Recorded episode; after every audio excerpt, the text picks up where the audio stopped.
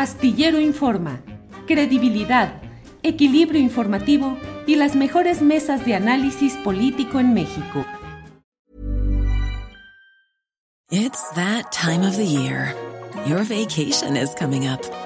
You can already hear the beach waves, feel the warm breeze, relax and think about work. You really, really want it all to work out while you're away. Monday.com gives you and the team that peace of mind. When all work is on one platform and everyone's in sync, things just flow wherever you are. Tap the banner to go to Monday.com. Burrow's furniture is built for the way you live. From ensuring easy assembly and disassembly to honoring highly requested new colors for their award winning seating, they always have their customers in mind. Their modular seating is made out of durable materials to last and grow with you. And with Burrow, you always get fast, free shipping. Get up to 60% off during Burrow's Memorial Day sale at burrow.com slash ACAST. That's burrow.com slash ACAST. burrow.com slash ACAST. Jorge Meléndez Preciado. Don Jorge, ¿cómo estás? Buenas tardes. Hola, don Julio. Un abrazo a ti, otro a Marta Olivia López, a la audiencia y a los que hacen posible este programa, esperando a don Salvador Fraust. Así es. Marta Olivia López, buenas tardes. ¿Qué tal, Julio? Muy, pero muy buenas tardes. Un gusto en este lunes empezar la semana, pues bastante, bastante agitada y bastante interesante que pinta. Jorge Meléndez, buenas tardes. Buenas tardes.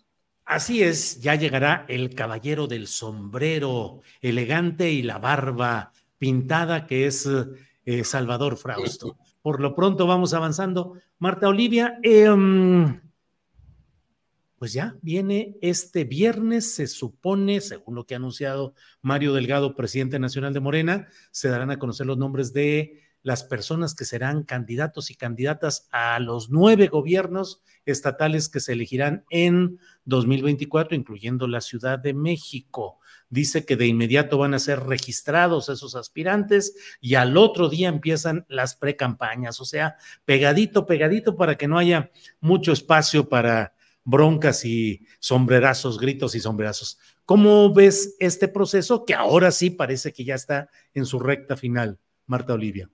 Sí, anuncio importante de esta situación, considerando que el 72% de los estados del país de México están en manos de Morena.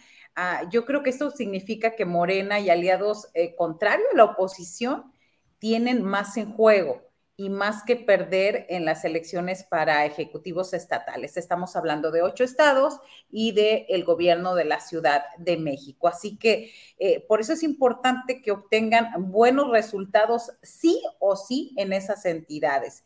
Claro, eso no quita que puedan hacer el intento de obtener el triunfo en estados donde no gobiernan y donde no hay, al menos hay menos, menos más competencia como Guanajuato, Jalisco, Yucatán, y donde pues no ha sido gobierno morena ahí ni la izquierda y en los que se prevén hay contiendas cerradas por la gobernatura. Por eso es vital que los partidos que representan a la cuarta T, es decir, Morena, el Partido del Trabajo y el Partido Verde, elijan buenos cuadros políticos que les garanticen buenos resultados, con el agregado de que deberán postular sí o sí a cinco mujeres y a cuatro hombres.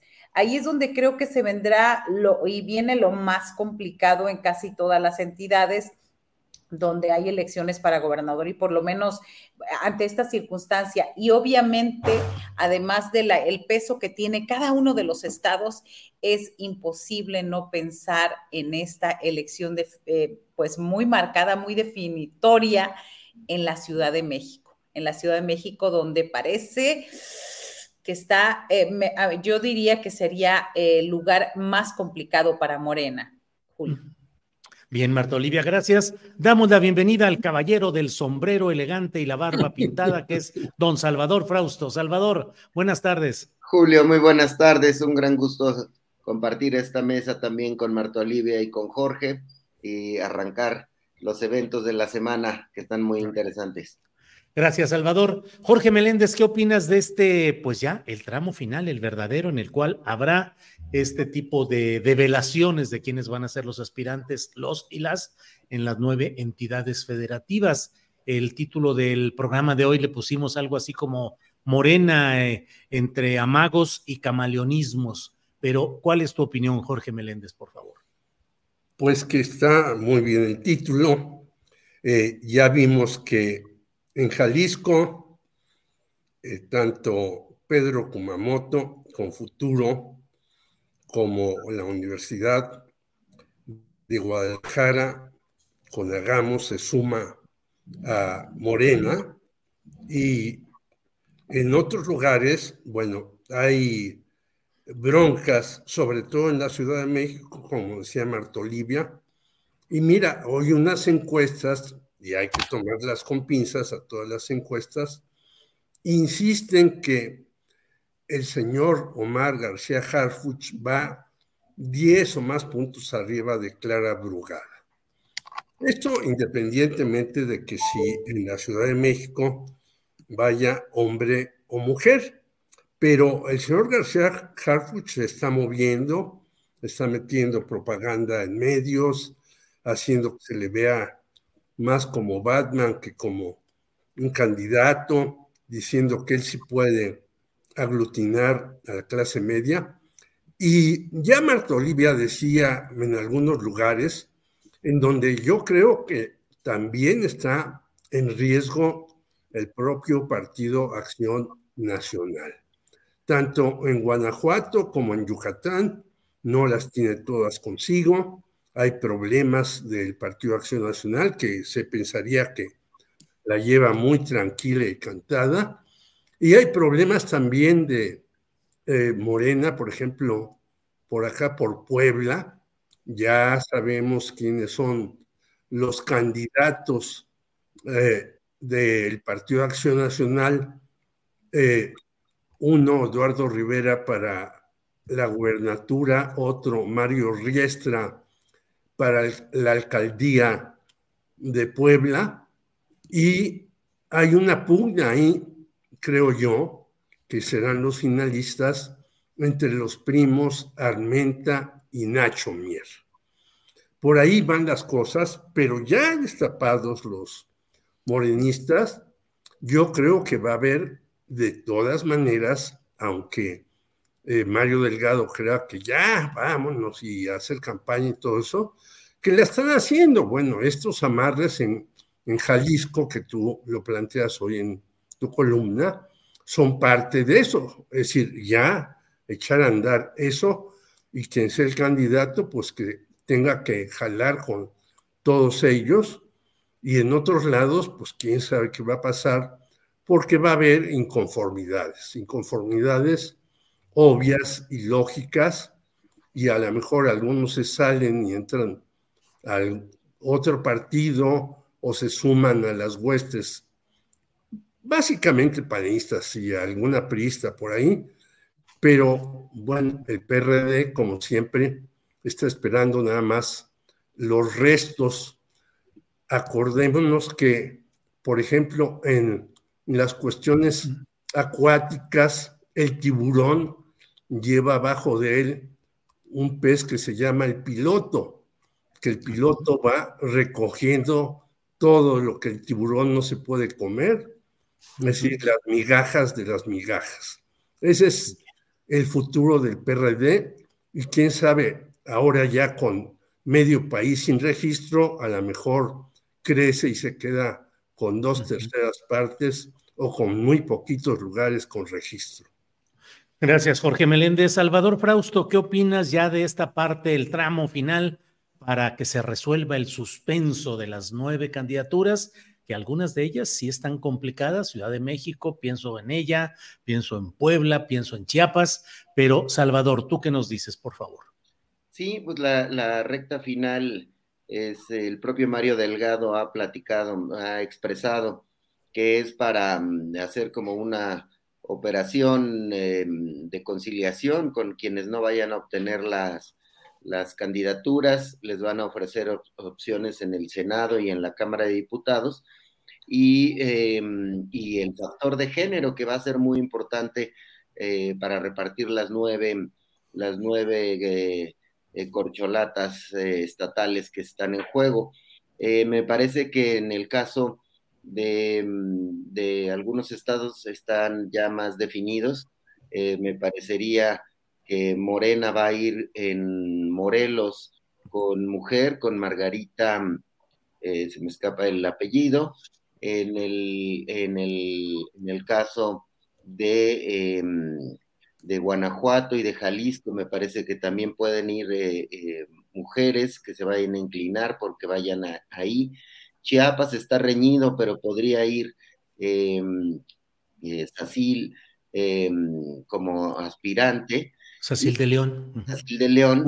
Y está muy reñido también lo que pueda pasar eh, en, la quinta candidatura, que podría ser la Ciudad de México, em, eh, y me parece que Puebla va, va hombre, en Veracruz va mujer, ahí ya tendríamos cinco eh, mujeres, pero hay otras entidades competidas.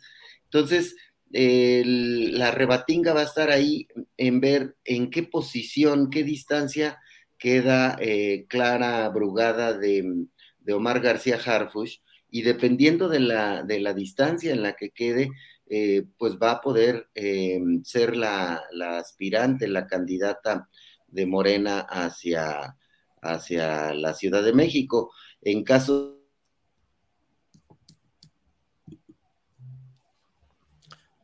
era tan profundo y tan fuerte el análisis de Salvador que se, se congeló la imagen y el, el servicio. Bueno, regresamos con él. Eh, Marta Olivia, Em, pues se espera también que el domingo haya un anuncio de Marcelo Ebrard acerca de qué decisión va a tomar, eh, mantenerse en Morena, irse a otro partido, a otra candidatura, en fin, cómo vas viendo el tema de Ebrard y por otra parte, pues que Samuel García dice que él se registra porque se registra como aspirante en MC. Marta Olivia, por favor.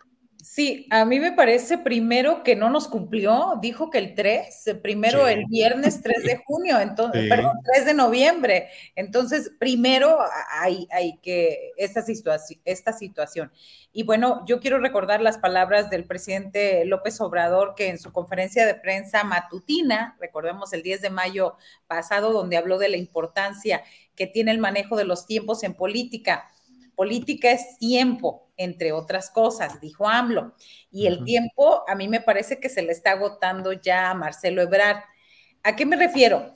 Pues eh, simplemente no cumplir este viernes 3 de noviembre, que yo no sé a quién se le habrá ocurrido, eh, lo que llamamos nosotros el sabadazo, ¿no? Que aunque era viernes, si quieres que alguien no se entere de nada, hazlo el viernes o el sábado. Y también aplazar la decisión de su futuro político le quita cada vez más credibilidad y lo hace ver mal tanto con Morena como en Movimiento Ciudadano. Es decir, ya eh, se, como que se está diluyendo de a poco y desgastando su figura. Mientras tanto, esa incertidumbre y esa indecisión política le genera más puntos en este momento a Samuel García quien puede presentarse como un perfil comprometido con MC y no como alguien que estaba esperando a tener las mejores condiciones posibles para animarse a lanzarse como candidato presidencial del Partido Naranja. Yo tengo una frase que digo, casi siempre que los choques eh, suceden por los indecisos, porque cuando vas en un automóvil como que te avientas, pero no. Y en ese momentito es cuando pasa un accidente. Eh, también yo dije la semana pasada que ojalá los políticos se sinceraran y dijeran abiertamente que siguen negociando y que todavía no se ponen de acuerdo eh, en la repartición de candidaturas y espacios de poder. Pero ahora también quisiera recordar otra frase que surgió la semana pasada ya chole, este, eh, ya chole chelo, dijimos, ¿no? Una decisión sobre su futuro político, no me queda más que repetir la frase. Bien, Marta, gracias. Jorge Meléndez, ¿cómo vas viendo el otro camino, el camino de México de Marcelo Ebrard? Indeciso, se queda a mitad del camino, se avienta para un lado, para otro. ¿Qué sucederá, Jorge Meléndez? Yo creo que este cuate ya haga lo que haga, eh, se ha dicho se va al movimiento ciudadano, pero como señala bien Marta Olivia, ya está ahí Samuel García muy puesto. Querámoslo bien o mal, con su influencer a su lado, con todos los negativos o positivos que tenga, pues él ya se aventó, a pesar de que la tenía difícil en su estado, ¿no? Él ya está decidido, ya dice voy para adelante. Eh, entonces ya Marcelo, pues va a llegar tarde a, a disputar esa cuestión, a menos de que Dante Delgado vuelva a someter a todos a sus designios. Segundo lugar, algunos decían, bueno, que Marcelo, igual que su jefe Manuel Camacho, funde otro movimiento, partido, organización. Eh, pues yo creo que ya también está muy tarde para hacer eso. En estos momentos ya nadie le va a hacer caso a alguien que diga, vamos a fundar tal cosa, por tal, más después de lo que sucedió en Jalisco, ¿no? Bueno, el caso de Kumamoto es ejemplificante en muchos sentidos. No a los partidos, los partidos son, y bueno, se alía a un partido. Y en tercer lugar, también si se queda en Morena, pues yo creo que ya no le van a dar la coordinación de la senaduría como estaba más o menos prometida y que a los otros caballeros tampoco les han dado nada. Adán Augusto sigue desaparecido. Parece que hay que hablar con la Comisión Nacional de Derechos Humanos a dónde anda este personaje. El señor Ricardo Monreal sigue igual que siempre, haciendo artículos a destajo en todas partes pero sin ninguna profundidad. Y bueno, Gerardo, Fernández Noroña haciendo lo suyo, a veces de vocero, a veces respondiendo a, este o aquel. Es decir, todo esto está en veremos. Lo que creo que sí es que mientras la señora Xochitl Gálvez sigue deshojando la margarita si renuncia al Senado o no, vemos el ímpetu de Claudia Sheinbaum. Nos puede gustar o no su candidatura, ella lo que hace, pues ella está en acción y parece que no, pero yo creo que los anteriores días, a pesar de que estaba calladita, estaba operando cosas que ahora se ponen a la luz pública. Por lo tanto, Marcelo, cualquier decisión que tome, creo yo, va a ser una rechifla de muchos de sus incluso seguidores. Bien, gracias Marta Olivia. Em, veo que no ha podido regresar nuestro compañero Salvador Frausto, así es que vamos a seguir adelante. Eh, cuando llegue le vamos a tener que dar aquí como 15 minutos corriditos para que se desahogue de todo lo que está pendiente. Oye, Marta Olivia, entre otros temas, eh, la discusión en el fondo de este momento es pragmatismo, es decir, pragmatismo de invitar al que te puede hacer ganar, pase lo que pase, eh, estoy hablando de Morena específicamente, o buscar que haya pues la mayor congruencia posible. Eh, Pedro Miguel, articulista de la jornada, eh, un hombre del más absoluto respeto en el ámbito de la izquierda, eh, puso algún tuit en el cual decía algo así como que si lo que quieren es un castillo de la pureza, no va a haber plan C. Ahí ustedes decidan. Pureza, pragmatismo, ¿qué buscar? ¿Equilibrio, Marta Olivia? Híjole, es que ante esta situación de únete con quien puedas y con quien quieras, eh, ya tenemos, ya hemos repetido muchos nombres, Lili Telles, Germán Martínez Cázares, e, es decir, hay personajes a los que eh, nunca cambiaron, es decir, se unieron solamente en un propósito porque ya no tenían espacios en sus, en sus lugares en donde estaban y ya no hay ninguna opción y se van, pero igual pueden traicionar. A mí me parece que las alianzas son una estrategia válida, siempre y cuando no se pierda en, en, los principios y se conceda a los que están aliados los espacios acordes a su fuerza. Y, y esto me hace pensar y me hace recordar lo que tenemos el tema eh, no sé si quieres que entremos al tema de Kumamoto, este, eh, Julio, que es parte de esa. Él eh, me parece que es un personaje que se presentó antipartidos y yo creo que a partir de ahora sí se va a hablar mucho del de, tema Kumamoto, porque me parece que es claramente acomodaticio como los personajes que hemos mencionado, a un interés muy personal eh, porque él se presenta como antipartidos, pero a mí me da la impresión de que conoció bastante bien a los partidos en su análisis y hoy utiliza lo que aprendió para tratar de consolidar su propio partido, el cual, a decir verdad, no ha crecido realmente porque en términos claros y duros, tener un diputado de representación proporcional y siete regidurías en un estado del tamaño de Jalisco, me parece, en mi humilde opinión, no es un éxito no es un éxito en donde quieras eh, mencionar, eh, sobre todo hablando de Jalisco.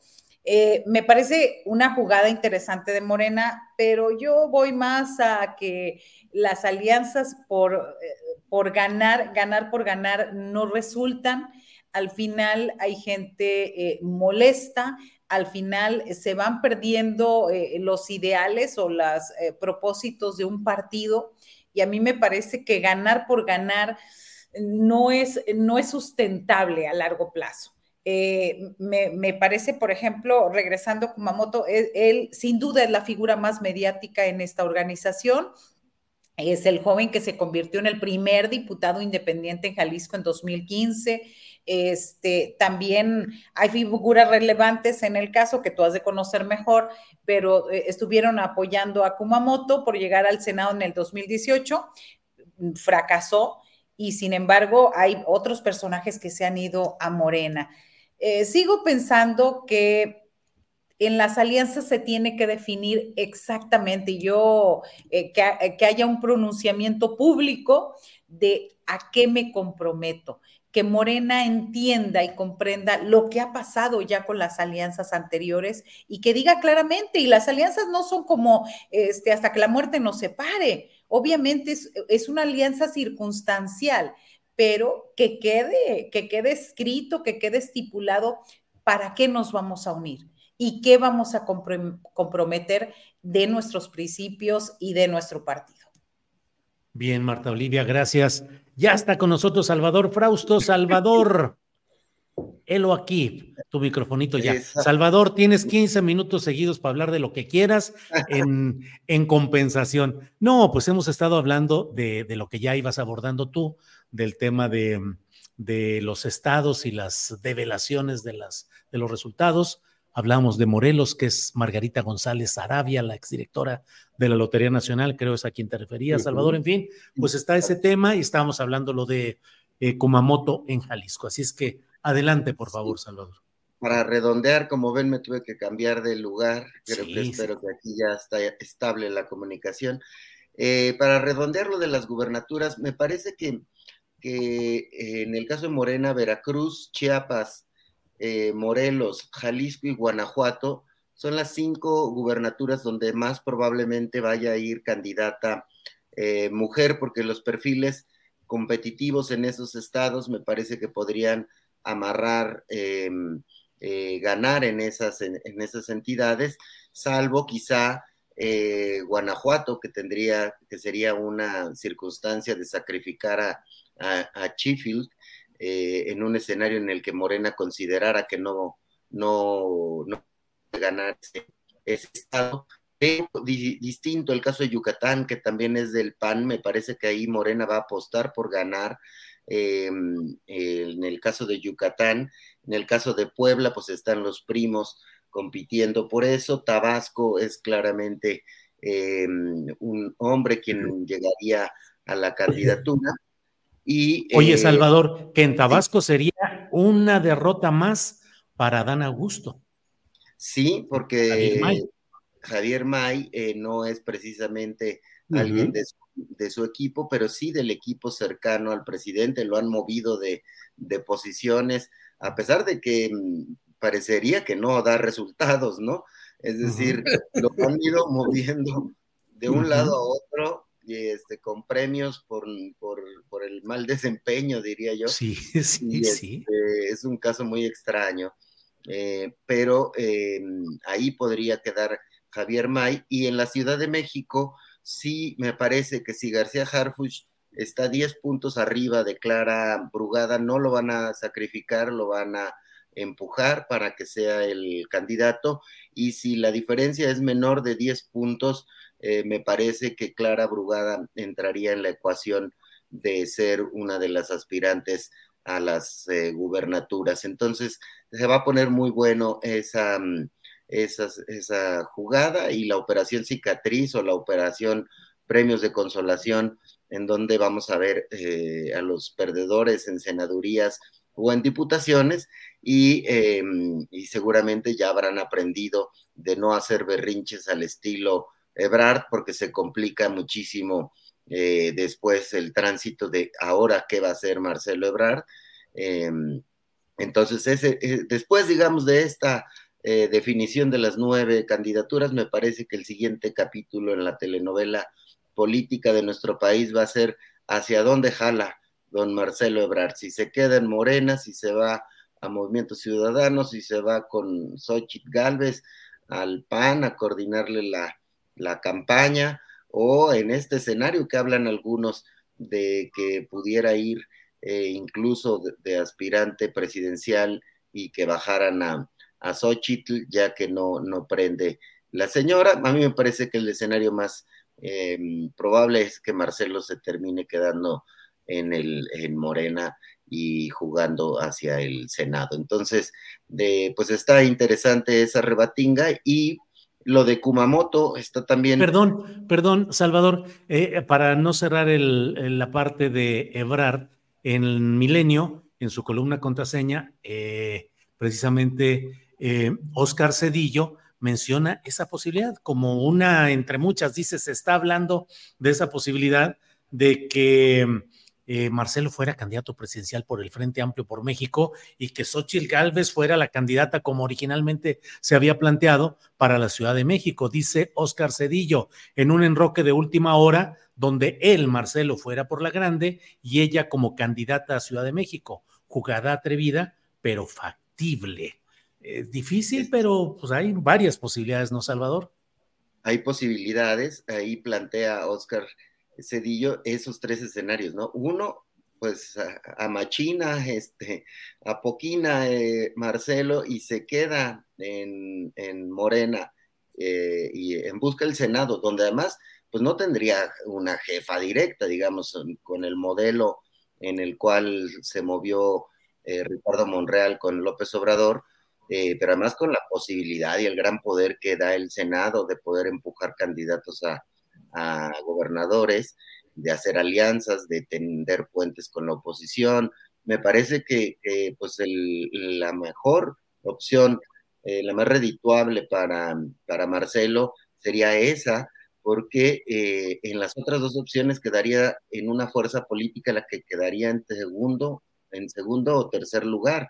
La de Movimiento Ciudadano corre el riesgo de que haya algún eh, tipo de competencia en el que Marcelo vuelva a quedar en segundo eh, sitio, no me parece que se arriesgaría a algo de esa naturaleza y según ha dicho eh, eh, también el país, además de que lo subraya también Oscar Cedillo en su columna de hoy, es, bueno, pues también ir a coordinar el Senado, pero de un partido que aspira a tener 10, 12 puntos eh, de, como fuerza política.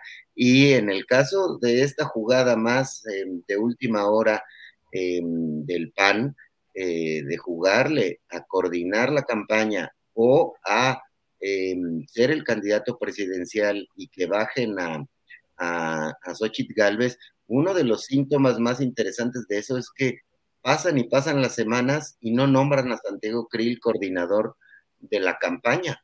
Es decir, no formalmente, el mismo Santiago ha dicho que no lo han nombrado formalmente, que no se han hecho nombramientos de vocerías. Entonces, algo están esperando allá y es probable que sea la definición de Marcelo de hacia dónde se mueve, eh, hacia dónde va Marcelo. ¿Cuánto vale Marcelo? Eh, según, eh, si pensamos en sus porcentajes que tienen las, en las encuestas, tiene entre 6 y 10% en las encuestas, pues ese sería el valor de Marcelo. Mm, habrá que descontarle. When you're ready to pop the question, the last thing you want to do is second guess the ring. At BlueNile.com, you can design a one-of-a-kind ring with the ease and convenience of shopping online. Choose your diamond and setting. When you find the one, you'll get it delivered right to your door. Go to Bluenile.com and use promo code LISTEN to get $50 off your purchase of $500 or more. That's code LISTEN at Bluenile.com for $50 off your purchase. Bluenile.com code LISTEN. Burrow's Furniture is built for the way you live. From ensuring easy assembly and disassembly to honoring highly requested new colors for their award winning seating, they always have their customers in mind. Their modular seating is made out of durable materials to last and grow with you. And with Burrow, you always get fast, free shipping. Get up to 60% off during Burrow's Memorial Day sale at burrow.com slash ACAST. That's burrow.com slash ACAST. burrow.com slash ACAST. Digamos, con qué fuerza política juega, pero aún así es una figura que aportaría a cualquiera de las tres eh, escenarios, a los tres eh, posibles aspirantes presidenciales. Gracias, Salvador. Jorge Meléndez, estamos hablando de los detalles de la política, la grilla, los arreglos, los acomodos, las alianzas que forman parte natural de esa actividad, pero también siempre la filosofía, la ética son factores eh, importantes para poder normar todo esto. Ha muerto eh, eh, Enrique Dussel, filósofo eh, de la teoría de la liberación, filósofo reconocido, además secretario de formación política del Comité Nacional de Morena. ¿Qué opinas de la obra de Dussel y en particular, qué tanto los procesos políticos en México hacen o no hacen caso y atención a lo que filósofos, politólogos, cientistas sociales proponen? Nos hemos convertido en un país de un pragmatismo político y electoral que no repara mucho a veces en lo ético o en lo cívico para estar metido en la grilla, grilla, grilla. Jorge. Me ganaste lo que quería yo decir, pero voy a ahondar en ello. Sí, en efecto, los partidos no son el castigo de la pureza. Ningún partido en ninguna parte del mundo y en ningún momento es el castigo de la pureza. Para eso hay otros lugares para hacer eso. Bueno, y hasta cuando vemos la famosa película El Castillo de la Pureza, eh, que está basado en una obra de José Donoso, El extraño pájaro de la noche, vemos que pues la pureza no existe incluso entre los más puros, pero tampoco deben ser maquinarias político-electorales que destruyan todo lo que proponen. Y eso es lo que planteaba don Enrique Dussel. Es decir, él decía, Morena no debe ser una maquinaria política, sino un organismo donde el pensamiento, la discusión, la eh, valoración de las personas, las metas alcanzables, bla, bla, bla, bla, bla. Una obra larguísima que además se le hizo poco caso, no solamente en los demás partidos, porque lo consideraban un izquierdista horrible y eh, pretencioso y demás, sin que nadie lo refutara. Pero ni siquiera en Morena se le hizo caso a lo que él planteaba. ¿Qué tenemos en Morena? Algo muy gelatinoso y por eso estamos discutiendo si antes llegó Germán Martínez y ahora llega Kumamoto, si los de la Universidad de Guadalajara que estaban con el PRD ahora se volvieron morenistas, si algunos de los candidatos eh, están más ligados al Partido Verde Ecologista Mexicano, con el que se acaba de hacer, y lo dijo Claudia Sheinbaum, una alianza estrechísima, igual que con el PT. Y fíjate que leí hoy que un dirigente del PT en San Luis Potosí, que se llama Héctor Serrano, dice, vamos adelante y vamos a ganar. ¿Quién fue Héctor Serrano? Pues secretario general del gobierno de la Ciudad de México, que era el que espiaba a todos los demás funcionarios, que era el que manejaba todo el aparato político de Miguel Ángel Mancera, que era el que castigaba algunos funcionarios cuando había pérdidas de alcaldías, etc., etc., hasta el infinito. Bueno, este señor creo que es diputado local por San Luis Potosí. Digo, bueno, está ya incluso festejando que eh, Morena va a ganar en muchas partes.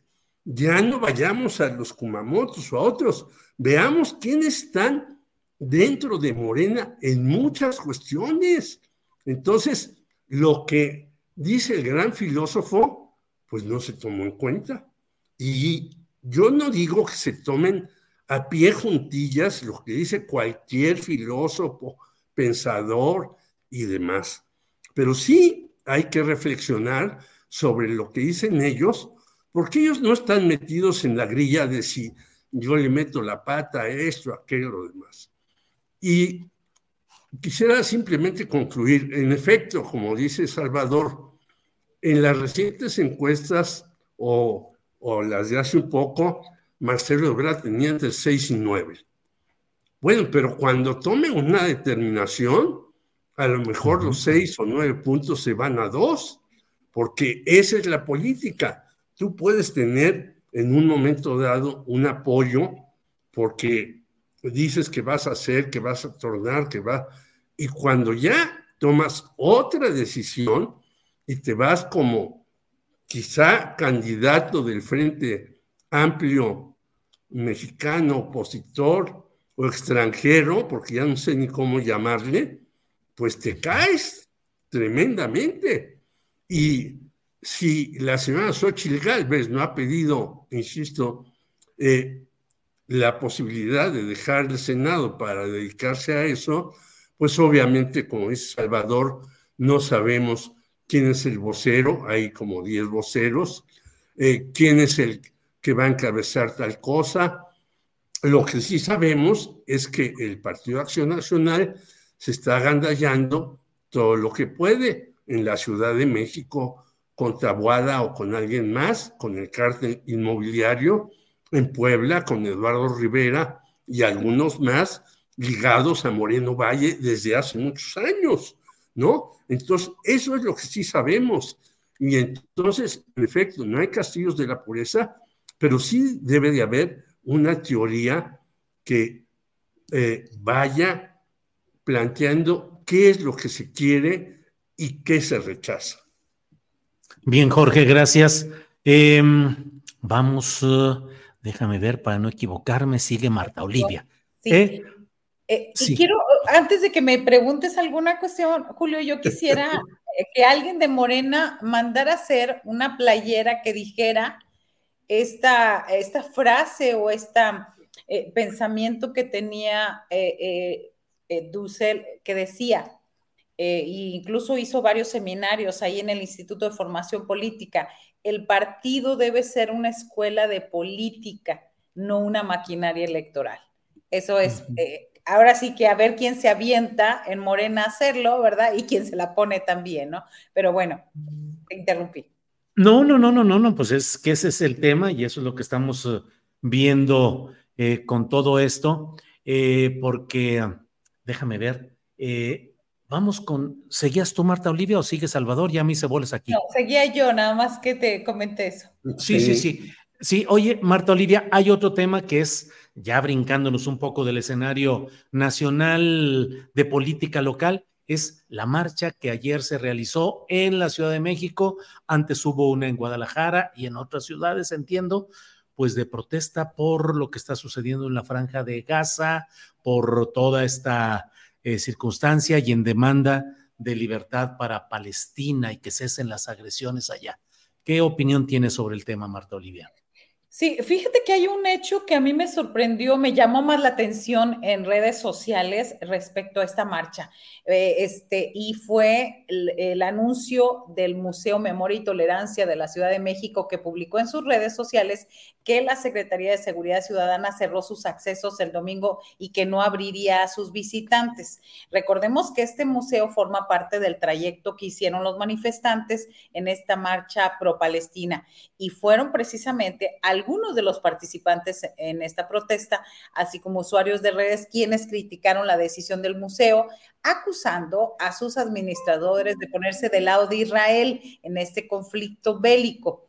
Una usuaria incluso le reprochó al museo que en su descripción de Twitter publiquen que solamente conociendo los mejores ejemplos de intolerancia a los que ha llegado el ser humano, como son los genocidios, se podría entender el valor de la tolerancia. Su bio dice algo sobre genocidios. El genocidio israelí sobre Palestina no le suena, escribió otra usuaria en, X antes Twitter. Tolerancia selectiva. Hablen del genocidio actual en Palestina, escribió otro usuario. Y lo cierto es que es importante que se sigan registrando gestos de solidaridad por parte de los mexicanos para con los más afectados en esta terrible situación que viven los palestinos. Y digo, esta, esta situación rescate esta parte de esta polémica en redes porque estamos hablando de eh, esta ruta, estamos hablando del Museo Memoria y Tolerancia, que ha sido bastante importante y fundamental para conocer, conocer eh, la, nuestra, la historia de los genocidios en el país. Bien, gracias Marta Olivia. Eh, Salvador Frausto, ¿qué opinas sobre este tipo de manifestaciones que ha habido en el tema de Gaza, Palestina, Israel? Hay quienes eh, piden incluso que el gobierno de México rompa relaciones. En uh, Latinoamérica ha habido ya tanto algunas rupturas de relaciones como expresiones muy críticas por parte de gobiernos progresistas. Eh, ¿Qué opinas, pues, de la marcha, la manifestación y las exigencias, por ejemplo, de cese de relaciones? ¿Qué implicaciones políticas y económicas podría tener? Salvador. Sí, eh, bueno, pues es muy interesante la expresión de estos fenómenos eh, globales eh, en los cuales hemos visto marchas en favor de, Palestina en distintas ciudades del mundo y eh, están alimentadas por un eh, conglomerado muy diverso de, de colectivos, de ciudadanos. Me parece que la, lo que domina ahí es la posición pacifista que hay frente a un conflicto armado en, en, este, en una parte del mundo y sobre todo de un conflicto armado tan desigual con un ejército israelí que tiene eh, pues una, un arsenal importantísimo de los más poderosos del, del mundo y eh, la milicia de Hamas eh, instalada en la zona de, de, Gaza que pues no tiene eh, la fuerza en armamento ni en cantidad de milicianos como para hacer frente al gran gigante israelí. Entonces, la posición de los ciudadanos de pedir, eh, presionar para que haya eh, paz, para que haya un cese a las intervenciones, me parece importante también en el propio Israel.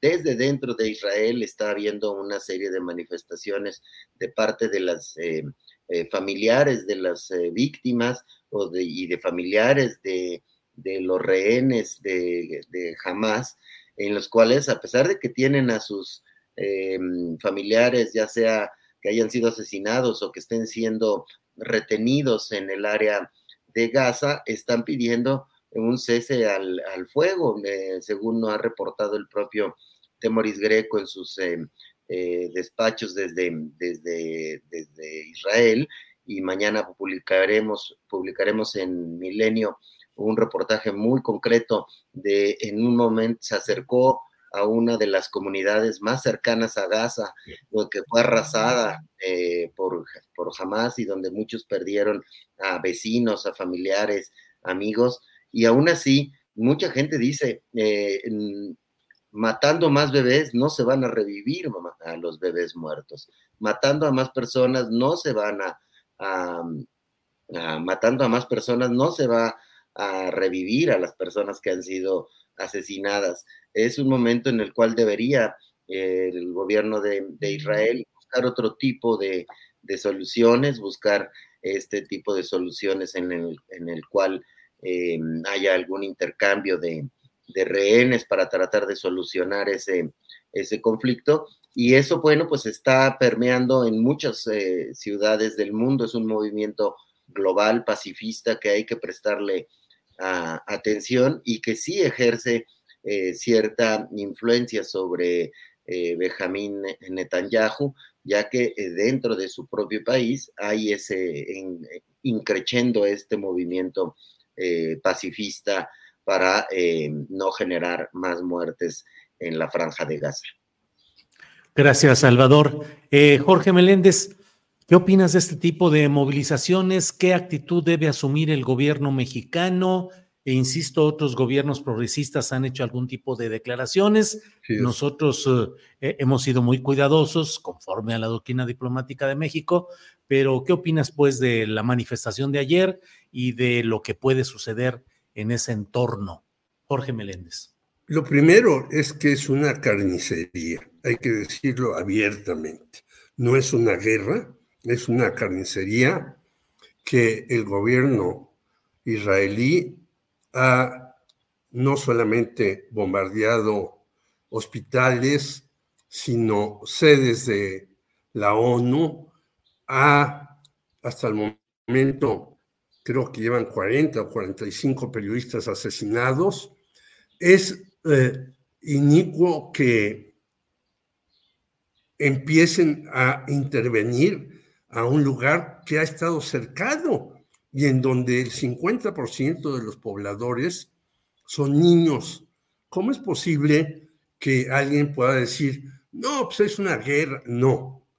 Que los señores de Hamas cometieron un gravísimo error, estoy de acuerdo, pero que las represalias han sido pavorosas, indudablemente. Y sabemos que este señor que ha gobernado con dificultades porque ha, ha salido, ha entrado, ha sido un cirquero de la política, este, quiera vendernos ahora que es en represalia por tales y cuales cosas, pues no, muchos han hecho este llamado, como tú bien señalas, varios eh, gobiernos latinoamericanos, Bolivia entre ellos, ya rompieron relaciones. Yo creo que México está en una situación muy complicada para romper relaciones, porque nosotros estamos muy unidos a los Estados Unidos, quienes son los que han dado una mayor cantidad de dinero para esta nueva guerra. Y como decían en una regular de la jornada, eh, 1.500 millones de dólares de Estados Unidos a Israel para comprar armas de Estados Unidos.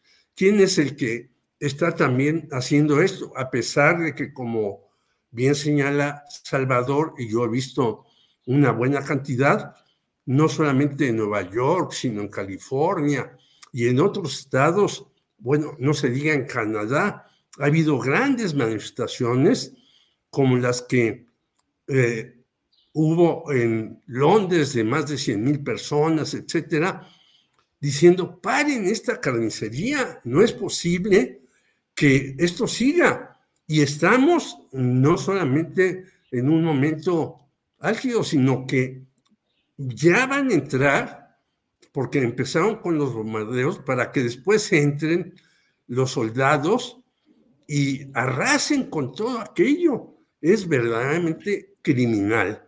Yo creo que hay que hacer todo este tipo de cosas y repruebo, yo no lo sabía lo que dice Marta Olivia, pero no es posible quedarse callado y que los grandes centros que deberían de estar dedicados a cuidar la paz, aunque sea verbalmente, porque sabemos que las Naciones Unidas hace poco acaba de volver a censurarse el bloqueo a Cuba, con la excepción de Estados Unidos e Israel.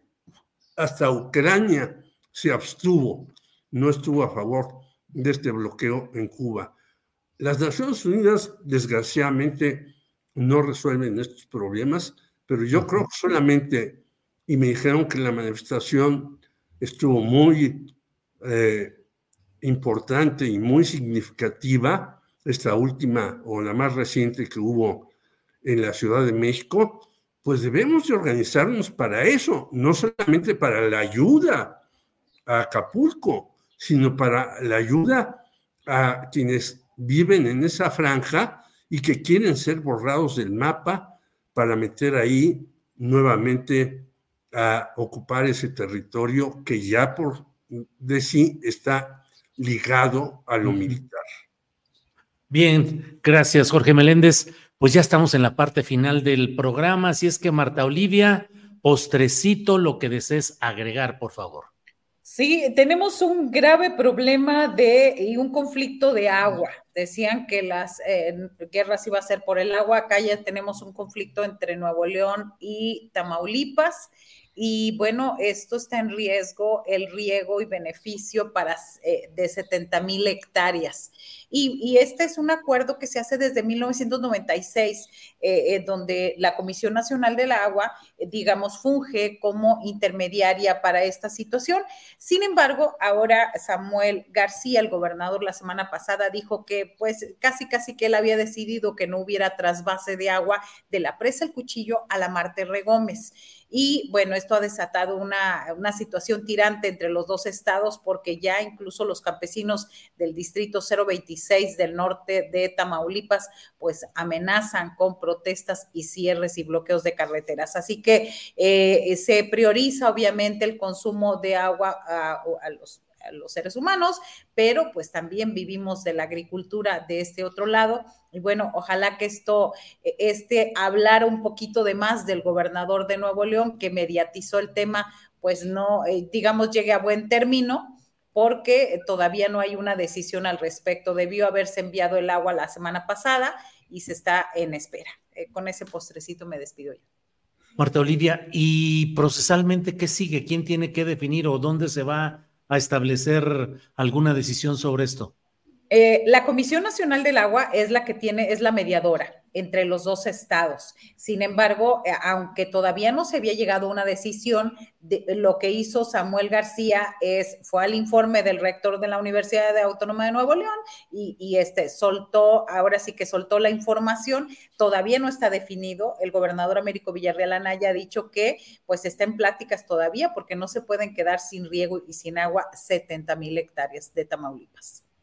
Bien, gracias Marta Olivia. Salvador Frausto, por favor, postrecito y si quieres postrecito extendido en compensación de los ratos que estuviste fuera. Adelante, Salvador. Gracias, eh, gracias, Julio. Yo creo que el mensaje de hoy de, eh, el quinto informe de eh, Alfaro en Jalisco, al que acudió Samuel García y acudió Dante Delgado, me parece que es un mensaje político de el naranja para los naranjas, es decir, eh, cierran filas, digamos, a pesar de sus diferencias, eh, en el cual eh, prefieren, me parece que tanto Alfaro como Dante Delgado prefieren a Samuel García que a un aspirante externo como lo sería Marcelo Ebrard, y los acuerdos que hemos visto allá en Jalisco también apuntan hacia un acuerdo entre Alfaro y Dante Delgado para que eh, caminen y se repartan los puestos principalmente entre, entre gente del movimiento ciudadano. Eh, me parece que ahí la, la jugada original de Movimiento Ciudadano, que es buscar tener eh, realmente un aspirante presidencial de mucha fuerza para el 2030, que podría ser el mismo Samuel o, el, o Luis Donaldo Colosio, ya con mayor experiencia, porque son aún eh, jóvenes políticos, eh, y eh, por lo pronto jugar a, mantener un, un, candidato que les dé pues un 10, 12, 15%. Y si se duerme Xochitl Galvez, pues este podría salones, porque ya vimos que Samuel es bueno para las campañas, bueno, más su esposa, ¿no? Este, y él, él también es, este, hábil para las campañas políticas. Entonces, si se sigue durmiendo Xochitl Galvez, le pueden pisar los talones la opción de movimiento ciudadano y eh, esa, esa, jugada me parece que eh, puede ir cerrando eh, o ir dibujando hacia dónde se va a mover eh, Marcelo Ebrard, hacia arriesgarse, hacia moverse hacia eh, un movimiento como movimiento ciudadano o, o acercarse al PAN y al PRI, que además sería visto por sus por muchos de sus seguidores como un traidor, ya hay muchos que lo ven de morenistas como esa, con esa característica, y saltar del morenismo al PRIAN, este, pues es una jugada también muy complicada eh, para un político eh, como Marcelo Ebrard, que ha acompañado a López Obrador en muchas luchas desde hace muchísimos años, desde principios de, siglo por lo menos o, antes. Entonces, sí, me parece que, que, este mensaje de hoy del naranja es naranja para los naranjas. Bueno, gracias, Salvador. Jorge Meléndez, postrecito para bajar la cortina del changarro, por favor, Jorge. Eh, quiero leer lo que escribió Marta Olivia López. El 10 de noviembre cierra Movimiento Ciudadano su proceso interno de selección de precandidatos. Eso es importante porque quedan cuatro días para que este señor Marcelo Ebrard, que yo lo respetaba y ha sido una decepción en, este, eh, en esta selección, en este eh, entramado que ha vivido Morena, me ha desilusionado totalmente. Pero aparte de decir que, eh, en efecto, como dice Marta Olivia, el agua va a ser un líquido importantísimo y va a ser de las guerras del futuro, y ya lo está haciendo en muchos lugares por diferentes razones, y quizás Delfina Gómez, uno de sus nombramientos importantes que hizo fue del señor Pedro Moquezuma Barragán, que junto con su esposa son de los expertos más relevantes en México acerca del agua. Y ya está empezando a trabajar con muchas angustias, porque también en el Estado de México, como en otras partes, bueno, los ríos están secando, las lagunas están feneciendo, en fin. Pero yo lo que quiero señalar en este postrecito, Julio, es que ya se hicieron una serie de adecuaciones al presupuesto. Los partidos van a recibir, los partidos políticos, de presupuesto para las elecciones 6 mil millones de pesos. Ninguno de ellos, hasta el momento, ha dicho, de esta lana que voy a recibir, yo voy a mandar para el asunto de Otis y Acapulco el 10%. Nadie, ningún partido ha sido solidario con los mexicanos, siendo que muchos otros mexicanos han hecho circo, maroma y teatro para mandar cosas allá. Segundo lugar, los bancos de enero a, noviembre ganaron dos, do, 205 mil, 205 mil millones de pesos, perdón, 205 mil millones de pesos. Han dicho, vamos a mandar de esta cantidad, y bueno, hay que recordar aquí que seis bancos ganan el 75%, no todos los bancos que vemos, porque hay algunos que yo no sé ni cómo viven, ¿no? Pero el banco amigo y que no sé qué, digo, bueno, pues, ¿quién, ¿de quién será este banco? Bueno, tampoco han dicho qué hacer.